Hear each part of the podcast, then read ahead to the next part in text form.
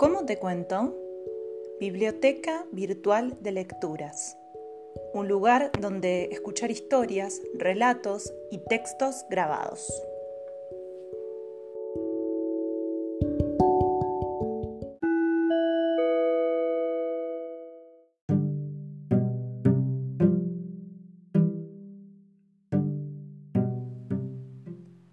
Prepárate, abrí los oídos, porque estás a punto de escuchar.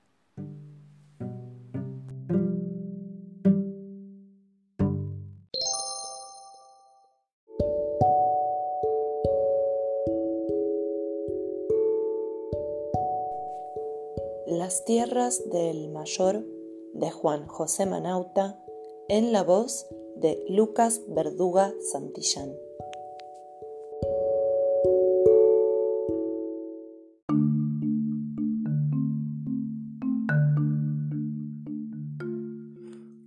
Izquierda y Bocas del Minguerí, le contesté al municipal cuando preguntó por mi casa. ¿Domicilio? dijo. Vivo en esas tierras que fueron de don Ponciano Alarcón. ¿Nacionalidad? ¿De aquí? ¿O es que no se me nota? Le contesté ya con impaciencia. ¿Profesión? Retirado de la estiva. Y si quiere poner lo que no tiene ley, corredor de gallos, músico, antiguo soldado, y cazador de nutria, carpincho o bicho que se me ponga por delante, dije, mirándolo fijo a la cara. Estado civil, decía. Nombre y apelativo, apellido, dijo. Todo como si yo fuese un patrio. Entonces me fui del pico. Serví de voluntario en la milicia antes de tener la edad para entrar en quinta. No estar aquí mi comandante, el mayor don Ponciano, él le diría que no soy ningún reyuno, para que ahora anden queriéndome marcarme la oreja o apuntarme como a recién nacido. 2. Aprontá caballo de tiro para los dos, me ordenó el mayor. Y amunicionate en la intendencia a lo menos para tres días. Procedí como me había dicho. A la oración inspeccionó los mancatrones y los halló a su gusto. La noche fue buena, estrellada muy silencioso el cuartel. Al amanecer ensillamos y repartimos las cargas. Caramayolas repletas de agua dulce, charque del de Alzúa, galleta gualeya, hierba y tabaco de regalía. Completamos las mochilas con ropa de cada cual y envolvimos el todo con el encerado de campaña. No llevábamos lanza, ¿para qué en ese tiempo? Pero sí sable, él, yo, facón, caronero, que entonces los superiores le consentían al soldado en lugar de la charrasca, desde que todos habían leído o oído que al sargento Cruz no le gustaba andar con la lata a la cintura. Carabina, los dos. Montamos antes de que saliera el sol. El mayor surquió adelante a campo traviesa como en operaciones, y así siguió sin atender senda, huella o rastrillada, pero portaba el arma a la funerala, como si fuéramos a una llamada en el infierno. No era para menos. Troteamos hasta el mediodía. Allí nos detuvimos a comer, a cambiar caballos. Mediaban todavía 15 leguas largas hasta la comandancia general. Yo me encargué de aperos y animales, él de la comida. Después se oí unos mates. Cabeceamos una siesta y de nuevo enderezamos hacia el norte. 3. Orilla izquierda, el municipal. Orilla izquierda, sí, señor, pero no tengo apuro. Desayune con calma, le dije como si el hombre precisara consejos. Comió su galleta y bebió su cocido, tranquilo, como un ganso echado, mientras no dejaba de mirarme y yo le adivinaba la intención de alargar el asunto, una historia decrépita si bien se la miraba. Orilla izquierda, repitió como para él. Cuando ya no quedaban más que curubicas de su galleta en el mostrador y borra en su jarro de lata. Izquierda, según de donde se mire. Del único lado que un río debe mirarse, desde donde el agua viene, hacia donde se va. No seré muy escribano, pero eso lo aprendí como tantas cosas de mi comandante mayor don Ponciano Alarcón, jefe político y de milicias aquí mismo en Gualeguay. Pero mi amigo, los años que don Ponciano tiene de muerto y usted me viene con jefes de milicias. Esa historia es muy antigua. Ahora tenemos un ejército nacional en todas partes y jefe de policía en cada departamento. No sé, señor. Yo no estoy muy seguro de que haya muerto. En su tiempo, algunos inventaron que se desvaneció, que se portió a la nada. Lo cierto es que sin dejar rastros hizo noche el mayor. Desde entonces, no ha terminado de hablarme ni yo de escuchar sus voces. 4. Yo era su asistente. Me llamó. Aquí tendría que volver de su tumba don Ricardo López Jordán. No lo asesinaron de balde, rezongaba solo. Le llevaríamos el tropel a esos gringos de mierda y a esos porteños que no han venido más que a joder. ¿Me quiere decir para qué me sirve un campo chico como este? Atravesado ahora por vías de fierro y cinco alambre de púa bien tirante a 50 metros por lado. No sé si tenía razón o no, pero él era dueño de toda esa costa, desde el Minguerí hasta el paso de Alonso y más allá, mismo donde los ingleses eligieron tender ese puente de acero para que lo cruzara el tren de Buenos Aires. Don Ponciano les tuvo que vender a la fuerza una franja de 100 metros de ancho que iba desde el paso de Alonso hasta las cabezas, donde los gringos levantaron una estación. El campo quedó cortado y tan inservible como antes. El mayor esta vez sí que casi fallece de impaciencia. Nos vamos a la comandancia general, me dijo. Aprontá. 5. Yo vengo por lo del terraplén. Hasta ahora nadie se me había acercado a querellar ese pedazo de campo anegadizo que me dejó don Poncio después de renunciar a la milicia y ponerse de ojalatero. Con su permiso, don Martín, me dice ahora el ingeniero. Por aquí va el terraplén. Yo hasta ahora les he jugado obediencia. Me la di y crucé el río. Por eso ahora vivo en la orilla izquierda. Ese fue su error, el municipal. Palabra de don Ponciano, y usted me sale con que se ha muerto.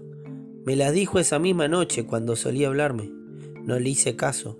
En menos de una semana tuve mi rancho de pie en la otra banda. Ahora los que me vienen a buscar ya saben que deben pegar tres chiflidos y allá aparezco yo indumentado y la guitarra al hombro. Aparte de que un muerto no le puede haber dicho semejante cosa, el municipal, yo le digo que fue su error cambiarse a la orilla izquierda, porque esa orilla pertenece al departamento de Gualeguaychú, y siendo ahora usted vecino de ese departamento, cualquier reclamo tendría que presentarlo en la municipalidad de Gualeguaychú y no aquí. Tal vez lo pueda atender en la delegacia de La Roque o, más cerca, el alcalde de Cuchilla Redonda, si es que vive. ¿Delegacía? me dijo. Delegacía. 6. Al caer la noche estábamos a las puertas de Concepción. Don Ponciano juzgó que no era oportuno presentarse a tal hora. Molidos por ese galope de todo el día, desencillamos e hicimos noche allí mismo. No sé si porque el mayor deseaba realmente eludir que lo vieran en el pueblo antes que en la comandancia, o porque para una fonda los dos andábamos tan pobres que, como decía un farruco, no conocíamos al rey por la moneda. El mayor no durmió y yo tampoco. Lo vi pitar toda la noche, como si al otro día nos esperara un entrevero difícil. Nos esperaba algo, pero no lo que imaginaba ni podía guardar. Aquello fue peor que una batalla. En todo caso, yo hubiese preferido una verdadera batalla. 7. He venido a decir que la otra orilla, a la izquierda, no se inunda como esta en la que yo antes vivía. ¿Qué reclamar entonces en Gualeguaychú, en La Roque o en Cuchilla Redonda? El ingeniero dice que cuando terminen con el terraplén no se inundará ninguna de las dos. También eso me lo previno don Ponciano. El municipal esta vez no tuvo que oponer. Primero, le agrego, las vías por donde el tren ya ni pasa porque el gobierno lo ha suprimido. En el puente de los ingleses, fíjese qué desperdicio, anidan las gaviotas sin que nadie les estorbe.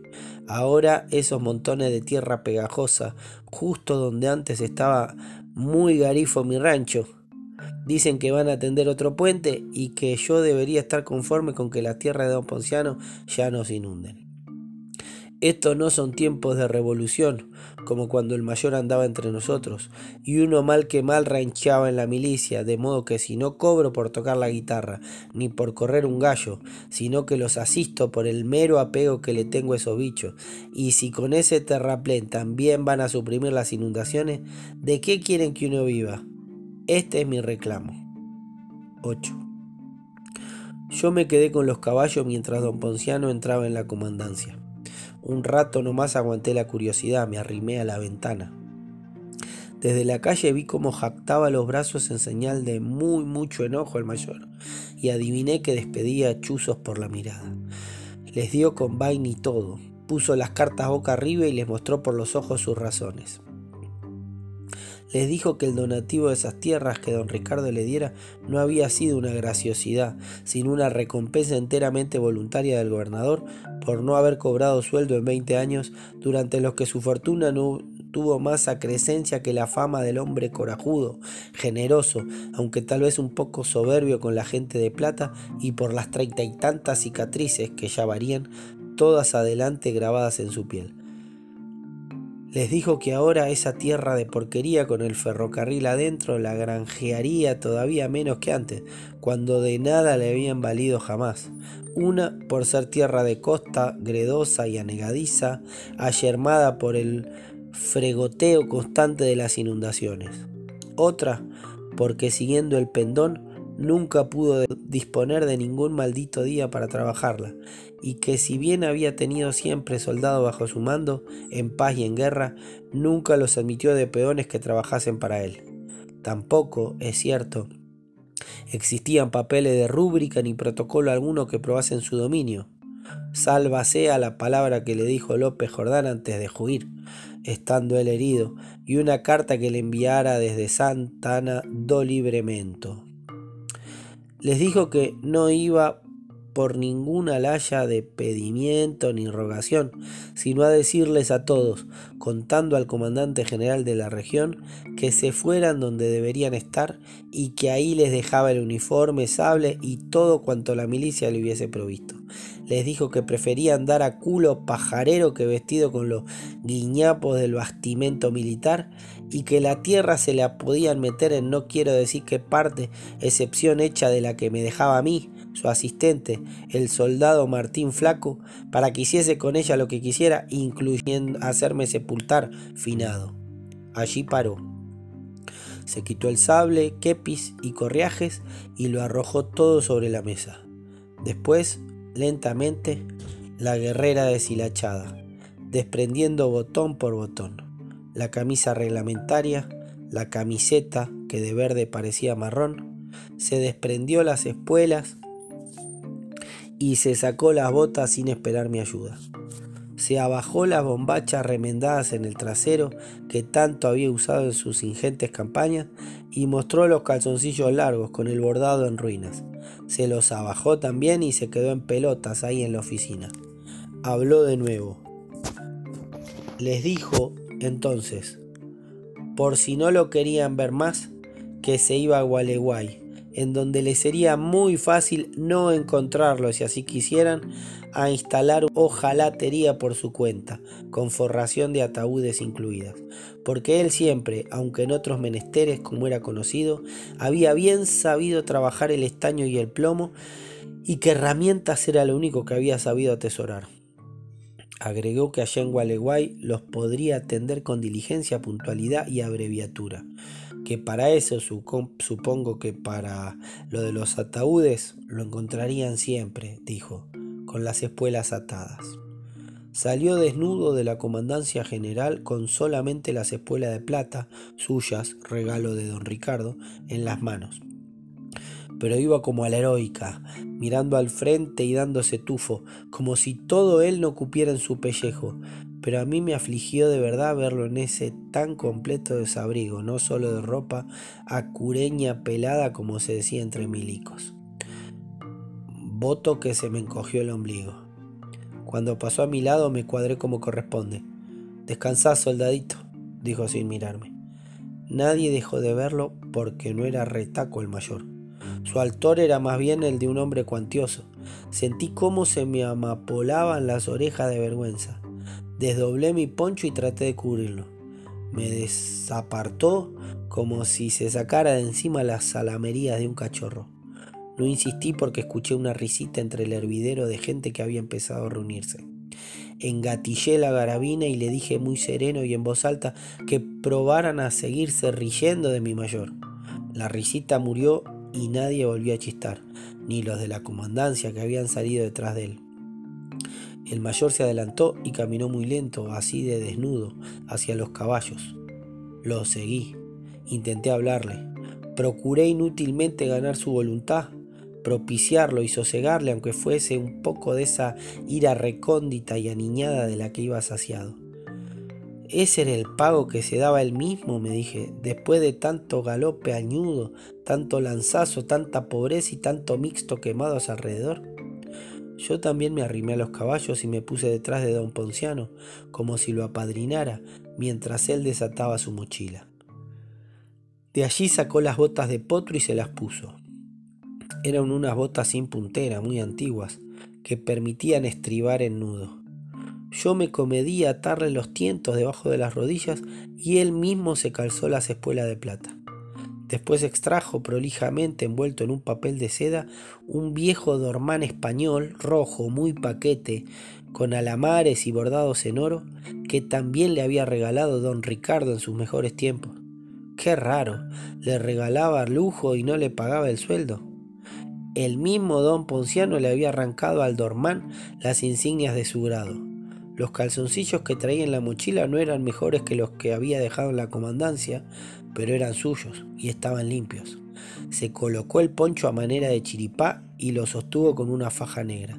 Si no fuera por el dormán tan lujoso que jamás había usado, el mayor, con esa vestimenta, ya no parecía un mayor, sino un paisano cualquiera. Volvimos a Gualeguay despacio en dos jornadas. 9. Pedí mi baja de voluntario con una manda del propio mayor. Él instaló su ojalatería, como les había dicho a sus superiores, y yo me fui a Puerto Ruiz a trabajar en la estiva. Allí eché bofes y asaduras durante 30 años, que a mis huesos le llegó el retiro y con él me fui a guitarrear donde viniese, a cazar nutrias en las lechiguanas frente a la boca del Gualeguay y a correr gallos cuando estaba en poblado. Al fin vine y me asenté en estas tierras. 10. He tenido una prolongada conversación sobre el terraplén que estamos construyendo con el vecino de ese departamento, ciudadano Martín Flaco, antiguo soldado voluntario de la milicia entrerriana, estibador retirado, músico y cazador, antes de que por mi consejo entablara su reclamo en la municipalidad de Gualeguay. Hemos considerado esas tierras de su propiedad que ya nos inundarían y las del otro lado del río a la altura de la desembocadura del arroyo Minguerí. Son tierras malas, señor ingeniero, blancas, estériles. Nunca dieron nada ni darán nada jamás, me decía él. Y yo, el mayor don Ponciano Alarcón, su ex propietario, ya lo sabemos, siguiendo el pendón, como usted bien lo dice, no tuvo tiempo de cultivarlas. Él insistía, aquí no crece nada, ingeniero. ¿Pero usted lo ha intentado alguna vez? Le pregunté. No, nunca, me contestó. ¿Y entonces cómo lo sabe? Ah, sembrando puede ser que algo den. 11. Por muchos años lo perdí de vista al mayor. Supe que andaba medio dado a la bebida y amoroseando con una corralera de pésima gloria, ya que había perdido, no enviudado, sino perdido a su mujer las que le valieron unas purgaciones muy corsarias que le tuvieron enfermo por más de un año con opilación de su verga y todo. Solía saber de él por el lechero apesteguía que le llevaba sus tarros para que se los compusiera. Sus noticias no eran buenas, entonces fui a verlo. Me atendió una noche entera con su conversación atribulada, monocorde y sombría, con su cara de viernes y las orejas gachas, como si el alma se le estuviese marchitando en vida. Siento, me dijo por fin, como si los demás pudieran oír mis pensamientos, y así me da mucha vergüenza vivir. Poco después me dijeron que se había hecho humo el mayor.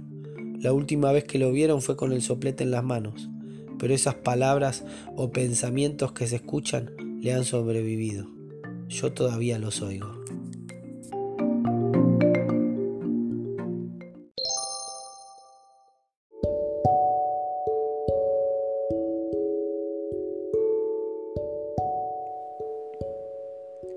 ¿Cómo te cuento?